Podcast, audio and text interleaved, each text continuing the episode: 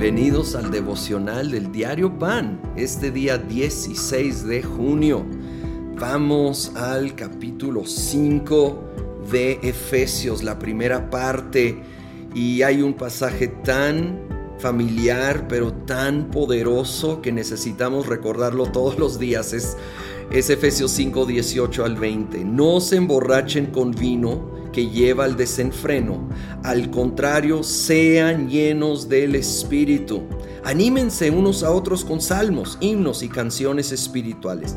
Canten y alaben al Señor con el corazón, dando siempre gracias a Dios el Padre por todo en el nombre de nuestro Señor Jesucristo.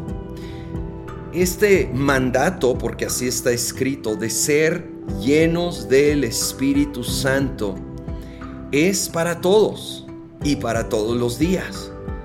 Esto no está escrito como una sugerencia, sería bueno que se llenen, ni para algunos pastores sean llenos, sino para todos. Y está escrito en el presente continuo, sean llenos en el griego quiere decir literalmente continuamente. Se pudiera traducir sean llenos continuamente del Espíritu. No es solo una experiencia alguna vez en la vida. Debe de ser algo que buscamos continuamente porque lo necesitamos continuamente. Y hace el contraste con la borrachera. Y solo es un contraste.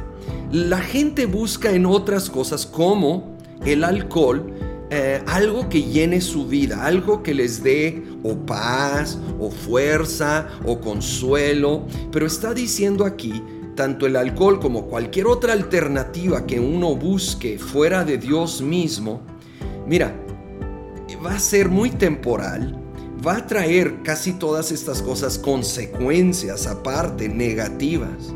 Lo único que sacia en una manera plena y que, lejos de traer malas consecuencias, trae fruto positivo, es buscar esa llenura, esa plenitud, ese gozo, ese consuelo, esa fortaleza en el Espíritu Santo, en nuestra relación personal con Dios. Y el Espíritu Santo es Dios morando en nosotros, en todo aquel que ha recibido a Cristo Jesús en su vida.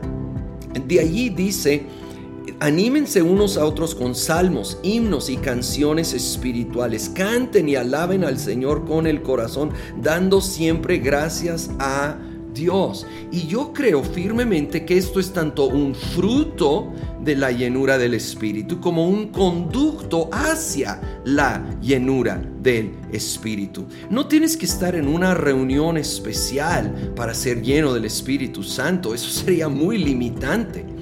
Oh, puede suceder ahí, gracias a Dios por eso, pero no está limitado a ello. Puede ser todos los días cuando como aquí dice, alabamos y adoramos al Señor, le damos gracias a Él. Creo que es de las mejores maneras de conectarnos con Dios. Y por medio de nuestra alabanza y nuestra adoración, empieza a venir la llenura más y más del Espíritu que luego produce fruto de aún más alabanza y adoración. Pero la clave es estar dispuesto a alabar y adorar cuando no tenemos ganas. Cuando es realmente el sacrificio de alabanza, cuando no nos sentimos con ganas, con ánimo. Y entonces al alabar, al adorar, al reconocer aquello por lo cual sí podemos y debemos dar gracias el Espíritu Santo nos va a ir llenando y va a ir produciendo el fruto de amor, gozo, paz, paciencia, bondad. Oh, cómo lo necesitamos, cómo te necesitamos, Espíritu Santo. Hoy mismo yo te necesito.